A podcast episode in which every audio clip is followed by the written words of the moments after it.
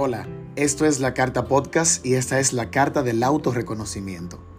Es increíble cómo en muchas ocasiones somos expertos reconociendo el esfuerzo del otro, su trabajo y sus logros. Es como discrepante lo que predicamos en la vida muchas veces, eso de autorreconocernos antes y poder sentirnos bien con nosotros mismos frente a cualquier otra cosa. Pues se nos pasa llevar a la acción lo que con palabras vamos predicando. Esta carta la escribo con mucho sentimiento para ti, que se te olvida por ratos que primero estás tú antes que todo porque el ego saludable todos deberíamos practicarlo. Y sí, existe un ego sano que todos poseemos, pero en puntos importantes de nuestras vidas se nos olvida practicar.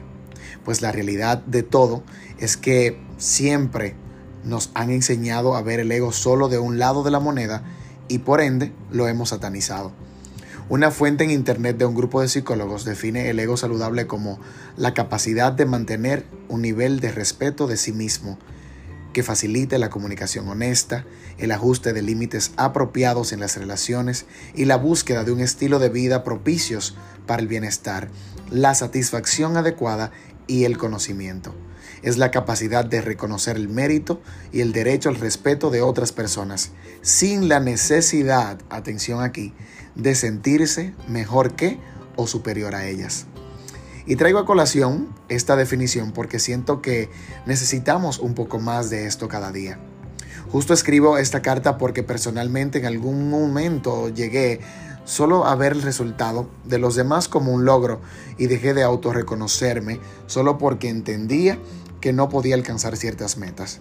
Y dicho esto, les cuento que hace unos años tenía como meta subir el Pico Duarte, la montaña más alta del Caribe, ubicada en mi bello país República Dominicana. Para llegar a este lugar se recorren más de 40 kilómetros ida y vuelta y existen dos formas principales de lograrlo, caminando o en mulo.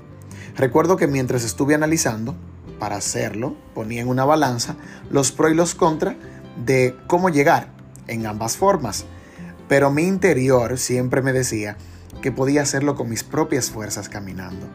Pues a principios de este año 2022 se me dio subí la montaña más alta del Caribe y justo como lo había planificado en mi mente, totalmente a pie. Y sí, me cansé, me detuve, en medio del camino quería volver atrás y hasta muchas veces pensé que por qué lo hice. Todo eso hasta que llegué a la cima del pico.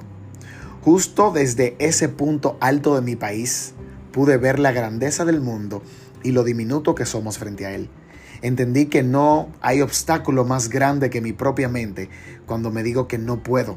Comprendí que mi cerebro juega un papel importante en todo lo que hago, pues siempre será el principal motor para decirme y guiarme hacia donde voy. Esta experiencia vino a reconfirmarme lo fuerte que podemos ser frente a los propios desafíos de la vida y cuán eficaz es el poder de la mente. Al verme cumplir este sueño, que muchas veces dudé lograrlo, terminé autorreconociendo mi esfuerzo, mi capacidad y valentía de hacer eso que me hacía tan feliz, pero que veía muy lejos lograr. Y fue ahí donde me detuve y me autofelicité, me autoabracé y reconocí el darle fin a un sueño que en su momento solo fue un sueño. Escribo esta carta por eso, porque subiendo esa montaña me di cuenta que también es válido reconocernos y agasajarnos. Si tenemos una vida tan efímera, ¿por qué pasarnos todo el tiempo autocriticándonos y mutilándonos? ¿A cambio de qué? Si al final de todo lo que nos llevamos a la tumba es eso, las experiencias vividas y los momentos de felicidad que nos causaron. Todo lo que vamos viviendo nos enseña que según nos vayamos reconociendo, asimismo reconoceremos a los demás. Priorizarse no es centrarme solo en mi bienestar, viendo todo como sobra. Priorizarse es darse su respectivo valor, pensando en mi bienestar y junto a él en un beneficio común sin hacerle daño a nadie.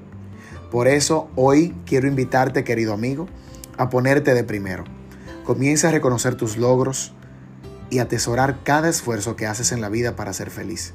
Deja de pensar en cómo los demás te ven si tú ni siquiera sabes cómo autocontemplar lo que eres? Vinimos al mundo a ser luz, porque no es más feliz aquel que lo tiene todo. sino todo aquel que teniendo poco sabe disfrutarlo y compartirlo. Por eso, hoy más que nunca, recuérdalo siempre, vive ahora y vibra siempre en alto. Gracias por escuchar la Carta Podcast. Que tengas muy buen día. Pendiente, porque también puedes escucharnos en Google Podcast, Apple Podcast, Breaker y Public Speaker. Síguenos en Instagram como la Carta Podcast.